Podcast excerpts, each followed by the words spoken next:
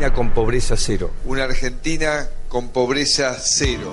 Una Argentina con pobreza cero. Creo que hay un maravilloso camino que hemos empezado a recorrer que nos tiene que llevar hacia ese objetivo que es una Argentina con pobreza cero. Caminar juntos hacia pobreza cero. La Argentina que camina y va a caminar cada vez más velozmente hacia la pobreza cero. Juntos tenemos que caminar hacia una Argentina con pobreza cero. Una Argentina con pobreza cero. Una Argentina que vaya rumbo a pobreza cero. Nuestro principal compromiso es trabajar por una Argentina con pobreza cero. Ayer te volví a ver sonriente, desparramando dientes en la televisión. En mi opinión, la cosa no es para risa si estamos en la cornisa. Sos el empujón. Ayer escuché en la radio que un experto en Ohio dijo que vamos bien. I'm sorry, man. Venite por el barrio, yo te doy mi salario y te quiero ver.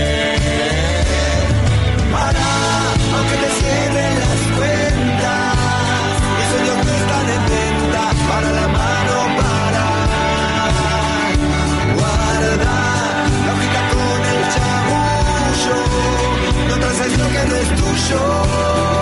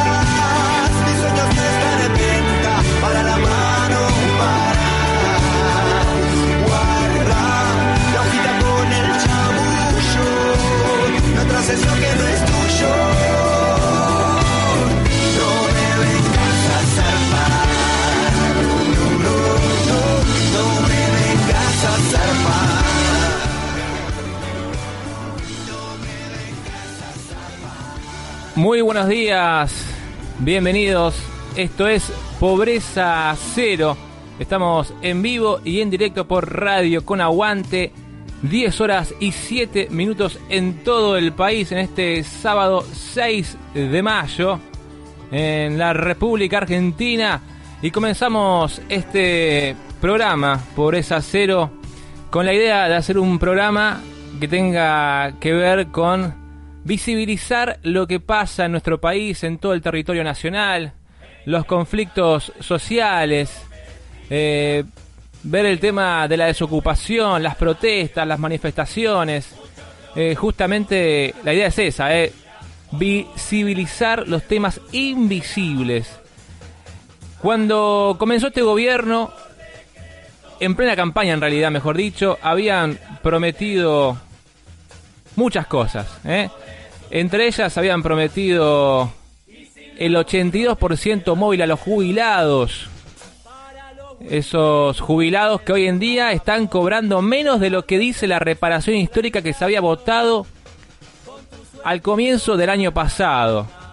¿Se acuerdan esa reparación histórica que dependía del blanqueo que se hizo hasta hace muy poquitos días, donde se blanquearon más de 100 mil millones de dólares. Bueno, el 82% móvil no llegó nunca.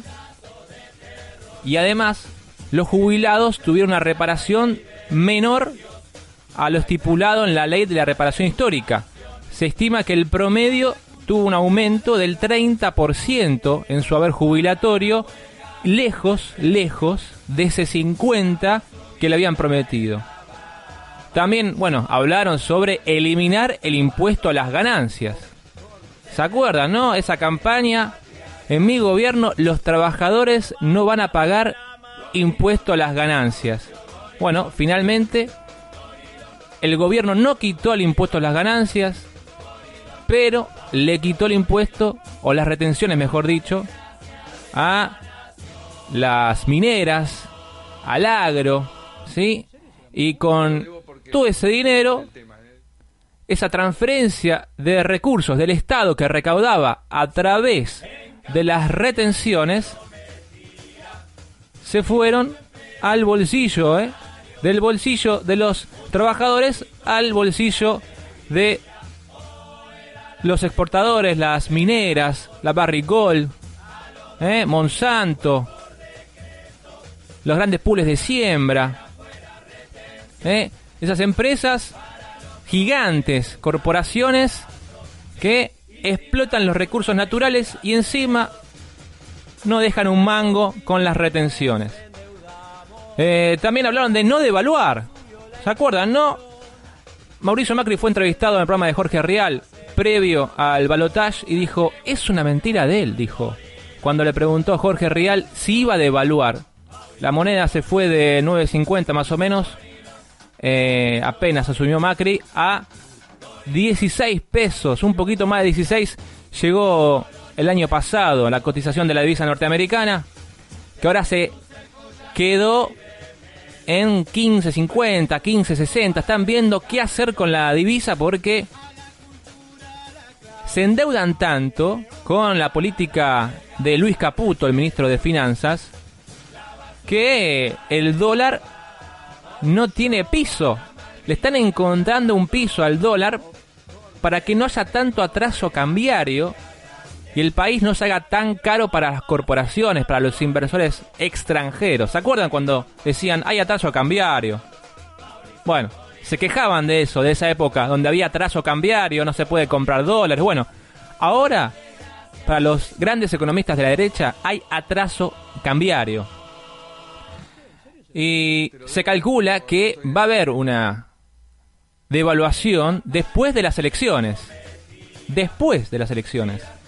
Es decir, están armando un escenario provisorio hasta que la gente termine de depositar su sobre en la urna y se elijan los diputados y senadores, legisladores, concejales en los distintos distritos del territorio nacional. Están avisados, ¿eh?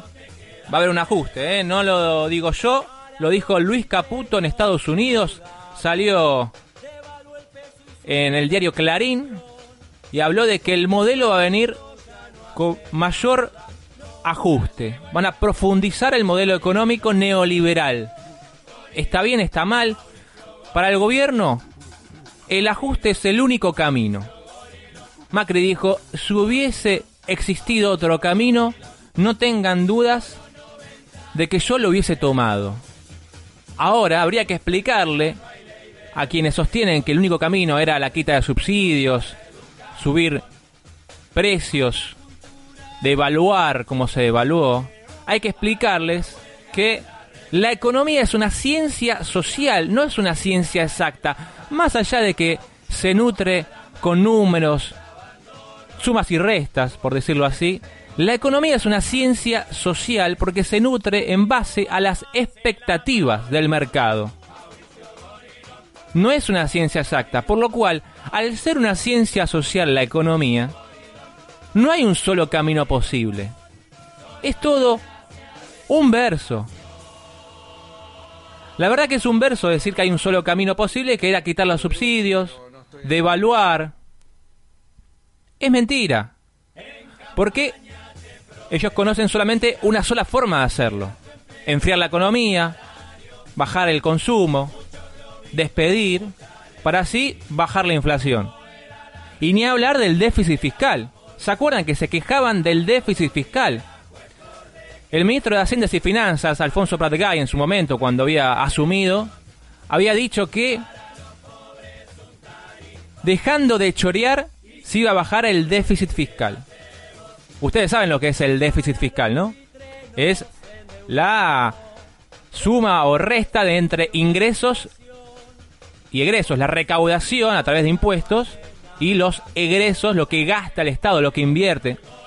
Podríamos también decir, bueno, en el último año, el déficit fiscal, en realidad este año, mejor dicho, el déficit fiscal va a ser el tercer déficit fiscal más grande de toda la historia del país.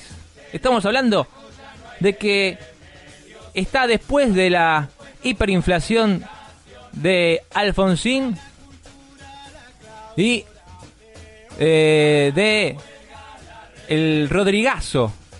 ¿Sí? Después de esos dos periodos oscuros en nuestro país en materia económica, vamos a tener el tercer déficit más importante de la historia. Estos que vinieron a ordenar la economía, a ordenar los gastos. ¿Se acuerdan que la gente decía, pero si en Boca administró bien? Esto es una empresa.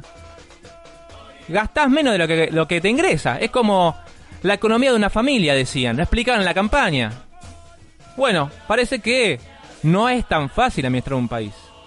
Los dueños de las grandes empresas, los CEOs que han venido con el famoso, el mejor equipo de los últimos 50 años, parece que no han podido administrar por ahora bien el territorio nacional, el Estado nacional, las arcas del Estado.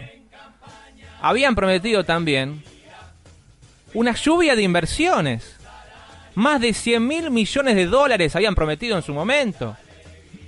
Mucho trabajo de calidad. Empleo por todos lados. Desarrollar el país. El plan Belgrano en el norte. ¿Se acuerdan, no? Fue hace poquito tiempo, en, en el año 2015. Bueno, las inversiones en el año 2016 bajaron un 5,5%. Lo dice el INDEC el INDEC oficial. Y la lluvia de inversiones no llegó. Y no están llegando las inversiones. Y si llegan las inversiones, están llegando a lo que es el mercado financiero. Llegan esos capitales golondrinas. ¿Qué hacen los capitales golondrinas? Y ven que el consumo está retraído. Que hay una merma en el consumo, que la economía no crece. Y en lugar de gastar o invertir 100 mil dólares en una máquina para producir pantalones, suponete, ¿qué hacen? Lo ponen en el mercado. Levax, 26%. 26% de tasa anual que dan los Levax, estas letras que emite el Banco Central con el fin de sostener el mercado de tipo de cambio, es decir, que la gente no se vaya al dólar para refugiarse en el ahorro. Entonces, el empresario que hace, compra los Levax, no invierte en los fierros, en lo que es bienes de capital para producir eh, mercadería, bienes y servicios. Entonces, el Estado, el país, se convierte en un gran mercado financiero de especulación. ¿Y qué pasa si estos capitales golondrinas un día ven que la tasa no es tan atractiva como la que estaban colocando? que llegó a estar a un 38% anual los Levax, ¿eh? 38% anual el año pasado. ¿Te imaginas vos una rentabilidad del 38% anual y encima el dólar quieto? Es decir, vos traías 100 mil dólares, los pasabas a pesos, los pesos los comprabas en Levax y te quedaba una tasa anual del 38% el año pasado y eso después lo pasabas a dólares y te queda todo en dólares el mercado de tipo de cambio igual y encima el riesgo cero. ¿Por qué? Porque ni siquiera tenías que esperar que hubiera, hubiera consumo. No, nada. Era poner la plata en los Levax y retirar la plata después cuando venciera esa letra que emite el Banco Central con Federico Sturzenegger. Bueno, ahora vamos a ver qué pasa, ¿no? Con estos Levax porque ¿hasta cuándo van a sostener esta esta forma de sostener la economía o enfriar la economía. Porque están endeudando el país. Y claro, porque te están, nos están endeudando. Prestan plata con interés para sostener un dólar que es prácticamente ficticio. Hablaron también de bajar la inflación. La inflación llegó el año pasado la más alta en 25 años. La más alta en 25 años. 40,9% llegó la inflación. Estos que decían que era la cosa más fácil era eliminar la inflación, lo dijo Macri en la mesa de Mirta Legrand, en plena campaña con Juliana Aguada. Bueno, todavía no llegó esa mano invisible del mercado que ellos han llamado en este neoliberalismo porque no le dan una mano, ¿eh? no tienen a sus amigos de su lado. Señores, esto es pobreza cero. Estamos hasta las 11 de la mañana por Radio con Aguante.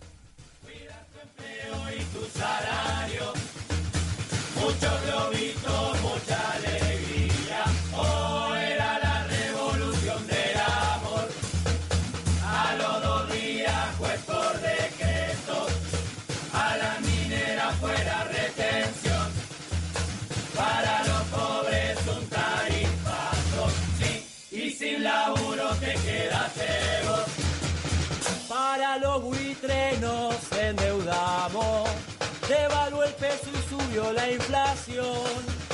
Con tu sueldito ya no hace nada, no. Ya llegó el cambio, vino el gorilón. Gorilón, Mauricio Gorilón. Gorilón, Mauricio Gorilón. Gorilón, Mauricio Gorilón. Solo noventazos de terror. Tenés tu cerco, ya no hay ley de medios. No hay presupuesto para educación. A la cultura, la clausura. Para la huelga, la represión. La basurita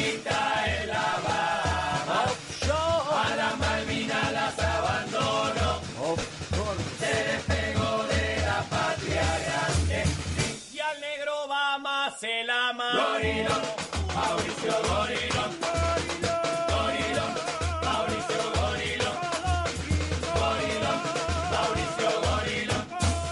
Son la desgracia de esta nación. Y con los amigos de esa tela debo, esa murga que hace distintas canciones. La verdad, muy cómicas, ¿eh? para aquellos que lo quieran buscar. Eh, se llama Esa te la debo, Murga Esa te la debo. Tiene otras eh, canciones, ¿eh? La verdad que vamos a estar pasándolas un poquito para que lo puedan escuchar. La Murga Esa eh, te la debo. Y hablando un poco sobre la situación actual del país, de lo que ha pasado en este último tiempo, hay que hablar sobre la situación que están atravesando eh, algunos trabajadores en el Ministerio de Trabajo. Ministerio de Trabajo, digo bien, ¿eh? Ese ministerio que tiene que cuidar el trabajo de los argentinos, que está comandado por Jorge Triaca. Eh, pasó que el 2 de mayo, el día después del Día del Trabajador, escuchen esto, ¿eh? El día después del Trabajador, más de una treintena de empleados de maestranza de la cartera que conduce Triaca quedaron en la calle. La empresa tercerizada que contrataba a empleados de maestranza y el ministerio se habían comprometido a conservar los puestos de trabajo y casualmente eh, advirtieron desde el sindicato de maestranza que fueron eh, despedidos quienes estaban organizados eh, gremialmente. Y es por eso que vamos a hablar con uno de los despedidos de esta situación que están atravesando en el Ministerio de Trabajo, que es Eduardo eh, Díaz, que es delegado de maestranza que fue despedido. Y se habla de que hay una persecución sindical. Sí, escucharon bien, persecución sindical porque fueron despedidos los delegados de maestranza. Eduardo Díaz, te habla Esteban Ocampo de Pobreza Cero. ¿Cómo estás? Muy buenos días. ¿Qué tal? Buen día, ¿cómo andas? ¿Qué tal, Eduardo? Bueno, vos sos eh, o fuiste empleado de maestranza en el Ministerio de Trabajo, eras delegado y este, te echaron pese al compromiso del Ministerio de Trabajo de conservar tu puesto de trabajo junto a otros 30 compañeros más. ¿Cómo es la situación? Y sí, más o menos como lo vení marcando. Nosotros somos una, veníamos de una empresa tercerizada hace 10 años que se usa esa modalidad en el ministerio. Y bueno, eh, hace 14 meses que venimos con conflictos por los pagos y todo eso con la empresa anterior que estaba. En realidad ahora hace dos meses que no cobramos un peso de, salario y nos vimos eh, por esa situación a tomar medidas. En este caso hacemos retenciones de tareas, eh, qué sé yo, lo que sea necesario para resolver los que eran pagos, ya que solamente había pro- promesas de, de parte del empresario y del ministerio que se iba a abonar lo que no se, lo que se nos debía, pero viste quedaba todo en promesa y la gente con promesa no, no come. Claro. Eh, a ver, ustedes fueron despedidos porque pasaron de una empresa tercerizada a otra. La empresa eh, Imantec dejó de contratarlos y pasaron a Green Office, que supuestamente les iba a mantener el puesto de trabajo en este paso, ese, este traspaso que hizo en realidad el Ministerio de Trabajo con la empresa tercerizada. Eh, ahora, fueron solamente los empleados que estaban eh, sindicalizados, los que representaban a sus compañeros de trabajo, los que fueron despedidos, ¿no hubo otro tipo de despido?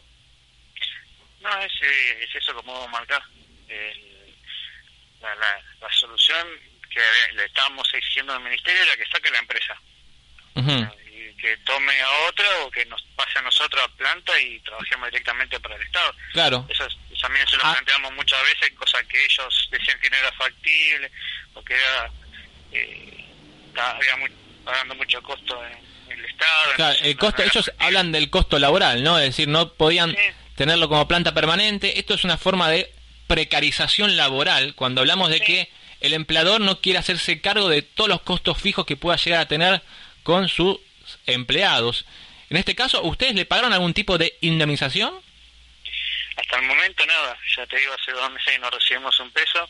Por eso te digo, nosotros en un momento en, eh, de, diálogo con los funcionarios que nos ponían a- a- en ese momento para hacer la interlocución, ya hablaba de, pasábamos de una empresa a la otra directamente, los 130 compañeros que éramos, eh, que se iba a pagar lo último, hasta el último peso cuando sacaban a esta empresa, que se iba a pagar la indemnización a cada uno, y de todas esas promesas no se cumplió nada. Porque entraron a trabajar la gente, como vos mismo marcaste en un momento, a dedo con lo que quisieron ellos. Porque el 2 de mayo, cuando quisimos ingresar a trabajar, había una lista preparada por el ministerio diciendo quién entraba y quién no entraba. Y era claramente, como marcaste, un ataque sindical.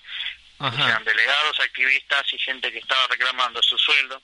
35 compañeros quedamos en la calle. Así que Ahora, ¿hablaron con Jorge Triaca? ¿Pudieron hablar con alguien del Ministerio de Trabajo que les diera una respuesta de por qué esta, esta persecución sindical, esta persecución a los trabajadores sindicalizados? Digo, eh, porque esto es un hecho muy grave.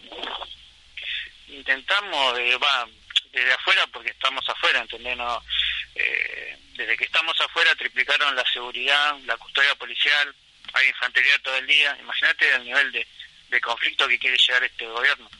Eh, cuando somos trabajadores, que estamos algunos hace, hace 15 años trabajando en el ministerio, que te traten de esa manera, me parece que están generando más conflicto del conflicto que ya generaron en principio.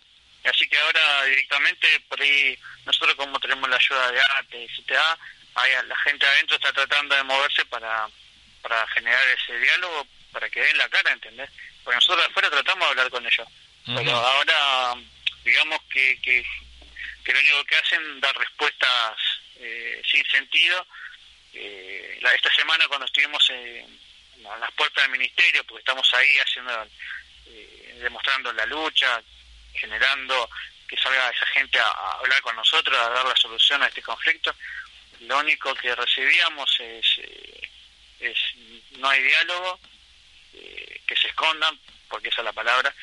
Después, eh, con, es- con esta situación que estamos pasando terrible, ten- tuve dos compañeros esta semana que tuvieron que ir a ser atendidos en el hospital porque se desmayaron, se descompensaron. Entonces yo le digo a uno de los funcionarios que venía hablando, por lo menos vía mensaje, que hasta qué límite tenemos que pasar para que ellos den una solución a este conflicto.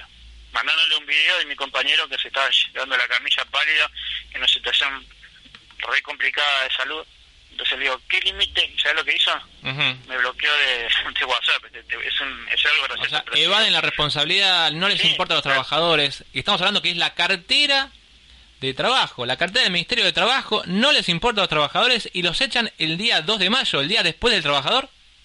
Sí, sí, por eso digo, suena gracioso, porque el primero de mayo nosotros estábamos en una marcha que nos invitaron y, y el primero de mayo ellos mismos, la parte del gobierno, estaban en cancha de forro festejando el Día del Trabajador con trabajadores que para ellos son trabajadores, pero son los pa- trabajadores que tiran para ese lado, ¿entendés? Pero Ujú. ese, ese, ese es una isla.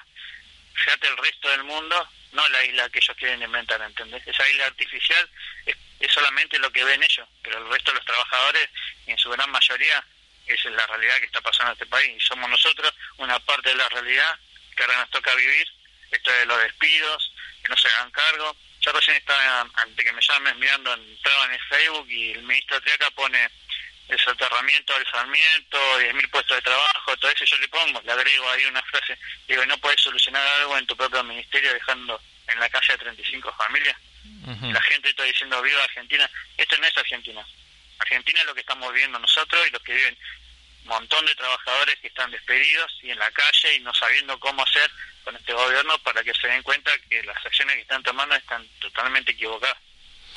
Quien lo dice es Eduardo Díaz, delegado de maestranza que trabajaba en el Ministerio de Trabajo y fue echado el 2 de mayo en el Ministerio de Trabajo. Casualmente el Ministerio que tiene que defender los intereses de los trabajadores, bueno, parece que no lo hace y lamentablemente esperemos que esta situación no se vuelva a ocurrir, que puedan recuperar el puesto de trabajo y hablan de que esta situación es muy grave porque fueron despedidos por estar sindicalizados. Eduardo, te quiero agradecer por darnos este contacto aquí a Radio Con Aguante para Pobreza Cero y esperemos que pronto tengan una respuesta positiva para que puedan recuperar el puesto de trabajo y obviamente puedan este, llevar el pan a la mesa de, de sus casas, de sus familias, porque obviamente la situación actual no es la mejor como para quedar desempleado.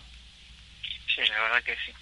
Bueno, te agradezco y bueno, esperemos que, qué sé yo, que recapaciten, vuelvan atrás esa decisión que tomaron, que es totalmente equivocada e injusta, porque es lo único que re- reclamábamos en nuestro sueldo y en nuestra fuente de laboral.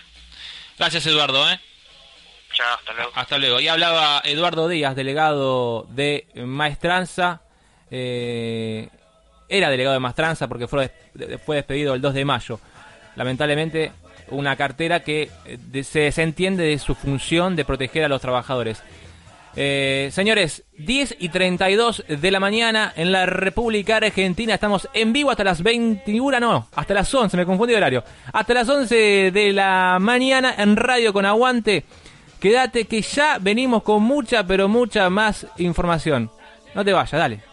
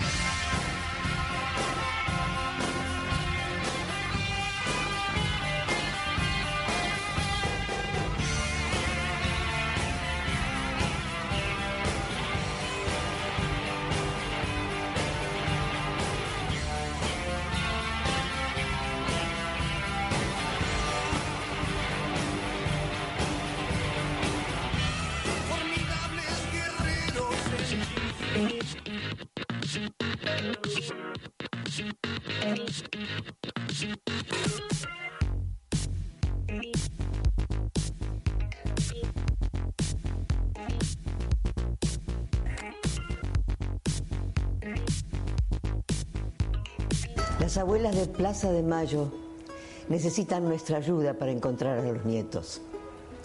Con tu aporte podés colaborar en la búsqueda de todos los que faltan. Por más abrazos, por más encuentros, hacé tu donación.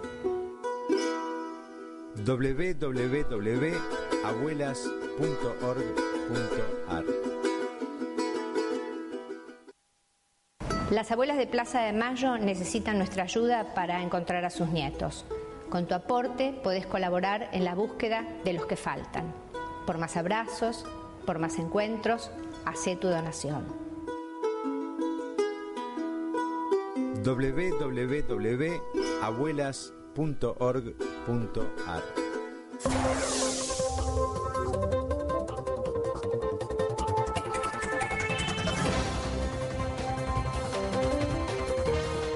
Este es el boletín informa- informativo auspiciado por Revista Barcelona, la hora en todo el país. 10 horas 37 minutos la temperatura en la ciudad de Buenos Aires, 17 grados. La UCR pide más poder en la toma de decisiones. Se vienen tiempos de más represión y nosotros tenemos mucha experiencia en mandar a la policía a asesinar manifestantes. La escalada de represión policial contra docentes, piqueteros, estudiantes y desempleados instó al radicalismo a chapear con los muertos del, del arruismo. Queremos tener más peso a la hora de aconsejar políticas represivas, exigieron. El fundador de Alibaba dijo que aprendió de la experiencia del supermercadista chino del 2001 y que se irá a la mierda antes de que se pudra todo de nuevo. El magnate chino Jack Ma y el CEO de la nación Mauricio Macri firmaron un memorando de entendimiento en la Casa Rosada. A partir de este acuerdo, el sitio web Alibaba comercializará productos argentinos. Según el empresario oriental, los millonarios capitalistas o comunistas tenemos que anticiparnos y rajar antes de que se pudra todo. Invasión de mosquitos. El rabino Berman admite que en las ciudades inundadas es al pedo descacharrar y recomienda redoblar los rezos. La sucesión de inundaciones en distintas provincias trae como efecto colateral la proliferación de mosquitos. El ministro Berman se comprometió a redoblar los esfuerzos a la hora de rezar para que los afectados por las inundaciones reciban al menos un poco de ayuda a nivel plegarias.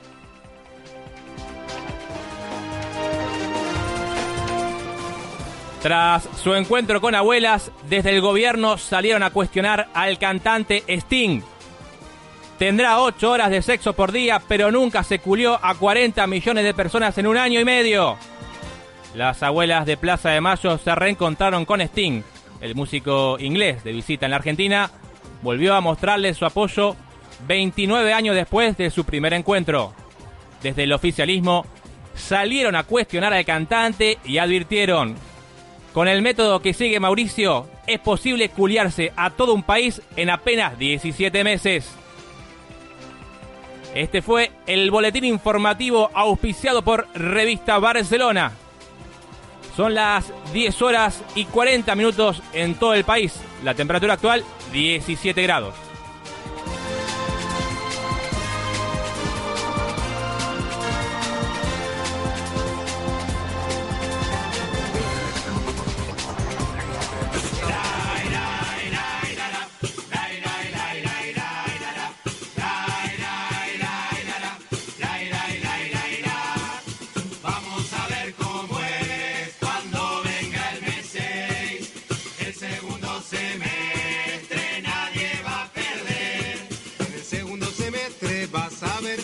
Trabajo por doquier. Con salario como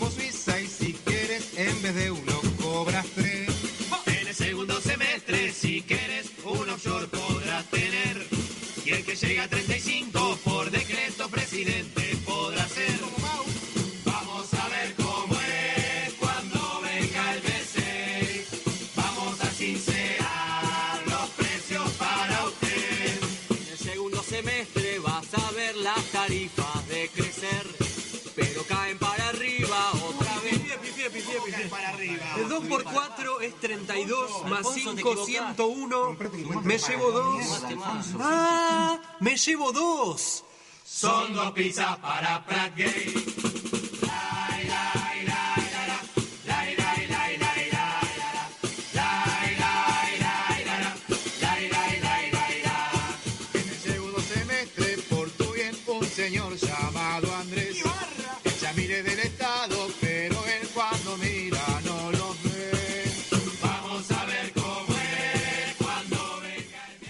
Seguimos con más Pobreza Cero por radio con aguante. En el día miércoles se dio a conocer el fallo de la Suprema Corte de Justicia de beneficiar eh, con el 2 por 1 a Luis Muiña, este represor condenado por delitos de lesa humanidad. Y fue en un fallo bastante polémico, bastante engorroso de entender para el común de la gente. Si uno eh, quisiera saber cómo fue que la justicia se expidió de esta manera, habría que hablar con los que saben del tema. Y es por eso que queremos hablar y vamos a hablar con Néstor Espósito, periodista que está en Del Plata eh, y justamente es especialista en temas judiciales. Néstor, te saluda Esteban Ocampo acá para Radio con Aguante. ¿Cómo estás? A ver, estamos comunicados con Néstor Espósito. Estamos eh, arreglando el tema de la comunicación. En breves instantes estaremos comunicados con Néstor Espósito. Y el tema en cuestión que queremos eh, tratar es el 2 por 1 beneficiado a Luis Muña, que estaría también esto extendiéndose al resto de los represores detenidos eh, por delitos de lesa humanidad. Son delitos que no pueden prescribir porque son justamente delitos de lesa humanidad. A ver, para entender un poco la situación de lo que pasó con la Suprema Corte de Justicia, el día miércoles Luis Muña fue beneficiado por esta, este beneficio del 2 por 1 con el principio de la aplicación de la ley penal más benigna.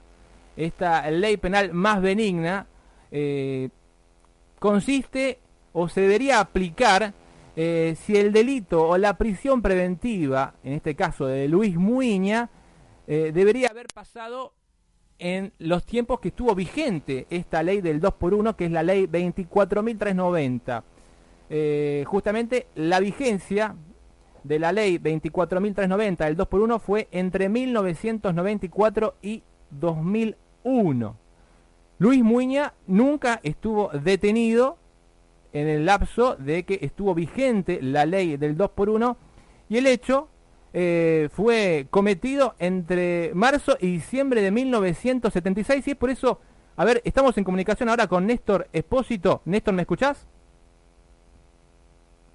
Hay un problemita en la, en la comunicación, vamos a intentar llamar eh, de nuevo a Néstor Espósito. Decía entonces, eh, la Suprema Corte de Justicia con los votos de Rosati, Rosenkrantz y Elena Hayton de Nolasco por 3 a 2, porque eh, Maqueda y Lorenzetti votaron en contra, le dieron este beneficio del 2 por 1 a Luis Muiña. Eh, decía entonces que aplicaron el principio de la ley penal más benigna. Esto quiere decir que eh, de existir dos leyes sobre una sanción, se aplica la ley que le da menos condena al imputado. Estamos hablando de Luis Muña en este caso. Sin embargo, para la Corte, el delito de desaparición de personas es un delito permanente. Esto quiere decir que cuando se comete el secuestro de una persona, el delito se sigue cometiendo hasta el momento en que el desaparecido apare aparezca vivo o muerto. Por entonces, cuando estuvo vigente la ley 2 por 1, el delito, según la Suprema Corte de Justicia, se seguía cometiendo por considerarlo un delito permanente. A ver, ahora sí estamos en comunicación con Néstor Espósito. Néstor, ¿me escuchás? Sí, ahora te escucho bien. ¿Qué tal, Néstor? Eh, muy buenos días, gracias por atendernos. Eh, recurrimos a vos justamente para entender un poco sobre la el fallo de la Suprema Corte de Justicia de beneficiar el 2 por 1, con el 2 por 1 a Luis Muiña.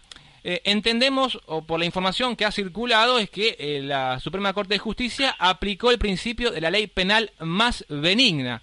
Eh, pero lo curioso es que la ley penal más benigna, en realidad para aplicar el 2 por 1 nunca estuvo vigente cuando se cometió el hecho de la desaparición de personas en el centro clandestino del Chalet, en el Hospital Posadas, y tampoco tuvo prisión preventiva Luis Muña cuando estuvo el 2 por 1 vigente. Digo, ¿cómo se entiende la aplicación de esta ley, esta resolución que hizo la Suprema Corte de Justicia? A, ver, vamos a ir de, lo menos a lo más para que se entienda, porque in- intentar entender esto desde un punto de vista estrictamente jurídico implica perderse la mitad de la película. Yo ejemplificaba el otro día que es como analizar un partido de fútbol teniendo en la mano el reglamento de básquet. Acá hay una decisión jurídica que tiene un trasfondo eminentemente político. El principio de la ley penal más benigna es una garantía constitucional que está a favor del acusado de un delito, vamos a suponer. El, el homicidio hoy tiene una escala penal que va de una condena de 8 a 25 años. Entonces yo hoy voy y mato a una persona y la posibilidad, la expectativa de la pena que me pueden aplicar va de 8 a 25 años. Ahora mañana, yo ya cometí el delito, mañana el Congreso se reúne y dice, no, el homicidio no es tan grave, entonces vamos a reducir la pena y el máximo de la pena va a ser de 10 años y el mínimo va a ser de 5.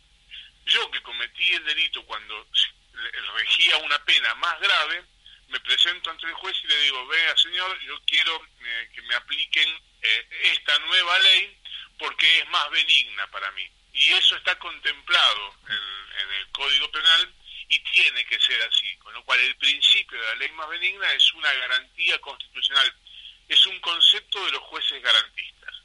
Ahora bien, el antecedente que se aplicaba, que, que se aplica en este caso como previo, es un fallo de la propia Corte que se llama Arce. El fallo Arce lo que dice es que la ley más benigna se puede aplicar, en este caso el 2 por 1, si el delito se cometió durante la vigencia del 2 por 1 o si la prisión en algún momento ocurrió durante la vigencia del 2 por 1. En este caso, los hechos en el Hospital Posada fueron entre marzo y diciembre de 1976 y la prisión preventiva de Muña es en el año 2007. Es decir, que en ningún momento se produjo, eh, estaba vigente la, mm, eh, la ley del 2 por 1. Lo que la Corte dice, y esta es la parte de la decisión política, toma el concepto que convierte a los delitos de lesa humanidad en imprescriptibles, es decir, el concepto de delito permanente. Esto que explicabas vos recién, mientras la persona desaparecida no aparezca, el delito se sigue cometiendo. Este concepto fue puesto para evitar que los crímenes atroces, los crímenes contra la humanidad, pudieran prescribir por el paso del tiempo. La Corte, el fallo mayoritario de la Corte, tomó este concepto que estaba a favor de la víctima para ponerlo a favor del victimario. Entonces, se aplica el 2 por 1 por todo el tiempo, excediendo los primeros dos años, que una persona estuvo detenida sin condena firme.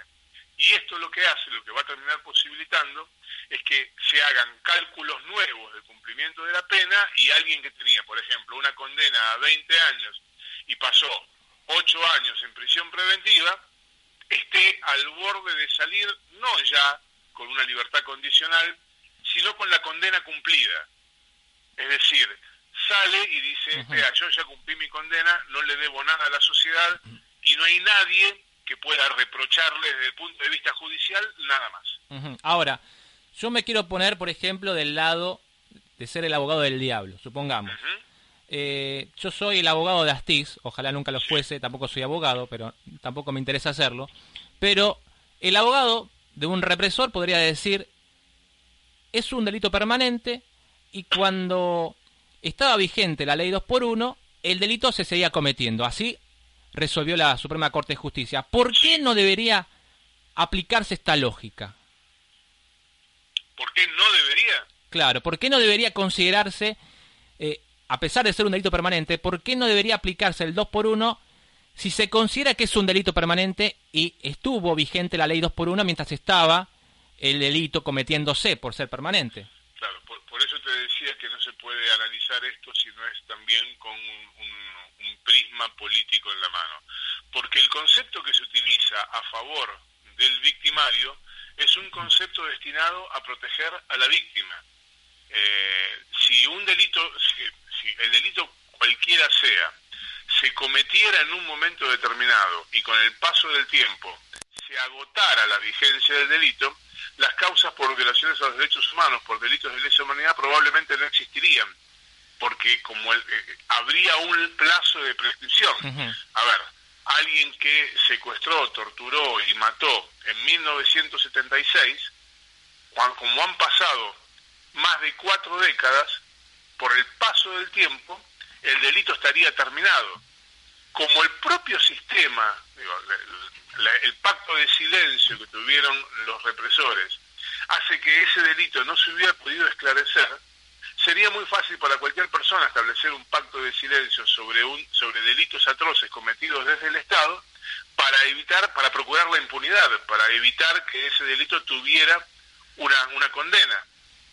El concepto de lesa humanidad y de imprescriptibilidad apunta justamente a esto, porque el desaparecido es la parte débil de esta ecuación y el que el, el que cometió el delito de lesa humanidad, el que secuestró y torturó, es la parte fuerte. Tan fuerte es que lo hizo desde un aparato montado sobre el Estado Nacional. En esa disparidad de fuerzas es que la ley y el concepto de imprescriptibilidad apunta a proteger a la víctima. La Corte lo que hizo fue dar una vuelta de campana sobre esto y tomó ese concepto para aplicarlo en favor del victimario. Es decir, invirtió la- el, el rol de fortaleza, le dio más fuerza al más fuerte y dejó más débil al que es la víctima. Ahora, ¿te sorprende el fallo de la Suprema Corte, los votos de Rosati, de Rosenkratz y de Elena Hayton de Nolasco? ¿Te, ¿Te sorprende haber resuelto de esta manera? Mira, como, como teoría del derecho, el fallo es discutible, pero tiene su fundamento, tiene su sustento. Como teoría penal, el fallo está fundamentado, si no es un fallo arbitrario, es un fallo que tiene sustento teórico y sustento eh, filosófico, si se quiere. Tanto es así que me parece que está mejor fundamentado ese, ese voto de mayoría que el voto de minoría, por ejemplo, del presidente de la Corte, Ricardo Lorenzetti. Me parece que es flojo. Está en contra de esto, pero la fundamentación me parece que es floja.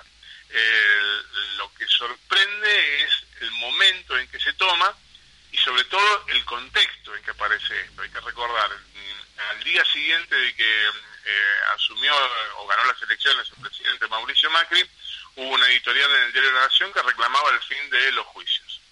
Desde la ah, gestión de Mauricio Macri hubo un debilitamiento permanente de las organizaciones defensoras de los derechos humanos, de los organismos estatales encargados de memoria, verdad y justicia, etcétera, etcétera. En los últimos días apareció primero la aplicación del 2 por 1 en el caso Grassi. No nos dimos cuenta, pero el caso Grassi era antecedente de esto que está pasando. Lo aplicaron en un caso común, pero los, los alcances proyectaban a esto que acaba de pasar. Después apareció la Iglesia Católica pidiendo la reconciliación y acto seguido aparecen dos de los tres jueces que firman, son jueces que fueron incorporados a la Corte durante el actual gobierno. La señal política respecto de lo que está haciendo es muy fuerte, es muy fuerte. Yo creo que desde los indultos de Carlos Menem, posteriores a obediencia de vida y punto final, nunca hubo una manifestación tan clara de una decisión política de tapar con un camión de tierra todo lo que pasó en la Argentina en los últimos 40 años.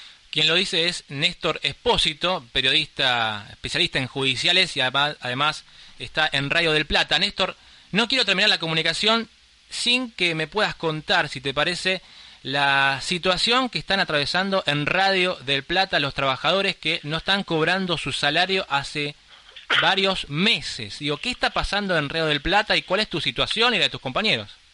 Mira, Radio del Plata tuvo un fenómeno de crecimiento en audiencia espectacular a lo largo de 2016 y eso fue inversamente proporcional a la situación de los trabajadores de la radio que hemos sufrido todo tipo de penurias por porque el emergente de los atrasos en el pago de los sueldos es apenas una, una faceta. Vos vas hoy a los, a los baños de Radio de Plata y no hay papel higiénico. ¿No? Ujú. Y de ahí para adelante, lo que te imagines. Estuvimos dos meses sin línea de oyentes porque no se pagaba el teléfono, la línea con la cual se comunican los oyentes y te piden un tema al aire o te proponen una cuestión, esa línea estuvo dos meses sin funcionar porque no se la pagaba. Entonces, más allá de la cuestión salarial, que es la que más afecta, porque la que tiene que ver con el día a día de los laburantes, eh, hay todo un, un decaimiento general en la radio que se asemeja mucho al estado de abandono. Con todo, eh, en el último, en las últimas tres semanas ah, hubo una propuesta de la empresa para ir haciendo pagos parciales de la deuda a razón de un 20-21% cada viernes. Ese dinero se paga en la radio, en efectivo, son muy poca plata, eh, en efectivo, después de hacer una cola de una hora, en la mayoría de los trabajadores estamos trabajando, que estamos al aire, no podemos hacerla, entonces tenemos que co- cobrar al día siguiente. Ha pasado de compañeros que no pudieron cobrar un día y cuando fueron al día siguiente a cobrar le dijeron se acabó la plata y se quedaron sin cobrar y esto motivó un paro de 24 horas. La situación de abandono es muy, muy profunda y es muy extraño porque mm, hay intereses que se cruzan. Yo mm, no termino de entender cómo una radio que ha crecido tanto en audiencia y que tiene en sus oyentes lo mejor de la radio, el, aguante de los oyentes es espectacular, cómo una radio ha se ha desentendido tanto de sus obligaciones y sobre todo cómo se ha desentendido de cuidar lo mejor que tienen, que son sus oyentes y el aire que le ponen los periodistas. La verdad que sí, es un caso bastante extraño. Uno no quiere pensar mal de los dueños, que es la empresa Electroingeniería. Eh, uno no sabe, porque es una, una voz disidente a- al discurso que hay que, que predomina en los medios de comunicación. Radio del Plata es... Me dejas, me dejas corregir una, una cosa porque eh, entiendo lo que decís, pero me parece que no es una voz disidente, es una voz crítica. Y es una voz crítica respecto eh, del actual gobierno en un contexto en el que hay muchísimas voces que apoyan lo que está haciendo el actual gobierno. Entonces, de la misma manera que la pluralidad de voces debe estar en, en todas partes, aquí lo que parece haber es una decisión para acallar a una de las pocas voces críticas que hay respecto del gobierno. Y esto ya excede una cuestión de mm, comunicación. Es una cuestión política. Si vos tenés a 10 que hablan a favor y uno que habla en contra, y lo que querés hacer, en lugar de escuchar a los 10 que hablan a favor, es acallar al que habla en contra, entonces lo que hay es una decisión política, no una decisión de comunicación. Porque en definitiva, la gente escucha lo que quiere escuchar. La gente pone la radio que quiere poner. Y si eligen poner Radio del Plata, o a las 10, o a las 7.50, o a ustedes, o a la radio que sea, eh, si eligen eh, una cosa diferente, hay que respetar a la gente. Aquí no se la está respetando. Quien lo dice es Néstor Espósito, periodista que está en Del Plata. Lo pueden encontrar de lunes a viernes de 14 a 16 haciendo volver a las fuentes con Mario Portugal. Eh, Néstor, eh, te quiero agradecer por darnos este contacto. ¿eh? No, al contrario, les mando un abrazo grande y sigan adelante. Abrazo. Y ahí escuchamos a Néstor Espósito hablando sobre la situación del 2x1 y también eh, sobre este conflicto que están atravesando los trabajadores de Radio del Plata. Señores, ya son las 11 en punto en la mañana en este nuestro país, en este sábado 6 de mayo, en este primer programa de Pobreza Cero que prometemos estar todos los sábados de 10 a 11. Tenemos saludos. A ver, eh, queremos acercar los saludos de la gente que eh, nos está escuchando en este momento. Creo que son los conozco estos saludos. A ver, eh, Débora de Radio con Aguante, Acción Social. Está bien, bien. Luis de La Desmentida nos está escuchando. Andrea de Radio de Resistencia con Aguante. También eh, Comuna 5. eh, también nos escucha. Dice Ciro. Giro, Giro. Giro, bueno, también de Resistiendo con Aguante Comuna 10, Marcos, Ivana Coniglione, Florencia Adorante, Marie Arre, Arro. Y también para eh, Natalia La Ciriñola y Leono Campo, mi familia que nos está escuchando también, este, haciendo el aguante como siempre, acá en Radio con Aguante, haciendo pobreza cero. Nos queremos despedir con una reflexión de nuestra vicepresidenta Gabriela Michetti. Seguramente ustedes eh, escucharon eh, la promesa del segundo semestre, escucharon que iba a mejorar todo con el segundo semestre, que iba a haber más trabajo, que iba a bajar la inflación, que iba a haber reactivación. Bueno, que la situación iba a estar mejor, que iban a poder consumir más, que iban a estar más este, holgados con el bolsillo. ¿Eh?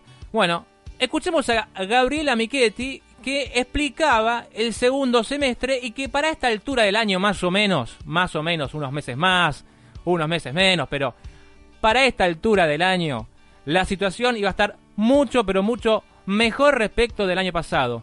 Nos estamos despidiendo, nos estamos reencontrando el próximo sábado a las 10 de la mañana en este programa que llamamos Pobreza Cero por radio con aguante. Eh, agradecer a Checho Rezano en la operación, que me olvidé el saludo obviamente. Grande Checho por este aguante y a todos ustedes que están del otro lado. Nos despedimos con la reflexión de Gabriela Michetti, obviamente para que entiendas que ya llega este segundo semestre esta mejoría de la economía. Señores, un saludo grande. Eh, mi nombre es Esteban Ocampo. Nos reencontramos el próximo lunes a las 10 de la mañana.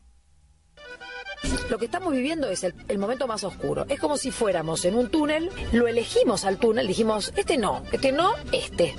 Nos metimos pensando que realmente por este vamos a llegar al camino que queremos llegar. Resulta que vamos en el túnel y negro, negro, todo oscuro, te empieza a agarrar la claustrofobia, te empiezas a preguntar, che, pero iremos bien, no iremos bien. Este es este momento. El segundo semestre es el momento en el cual aparece la luz del túnel, allá lejos. Pero vos seguís en el túnel. ¿Qué quiere decir? Empezás a ver que la inflación cae, empezás a ver que la mano de obra de la construcción empieza a contratarse con obras concretas. Empezamos a ver pequeñas luces, pero no vamos a sentir en la vida familiar, digamos, un alivio, una reactivación, porque para que el crecimiento de la economía se dé, vamos así a esperar el año que viene.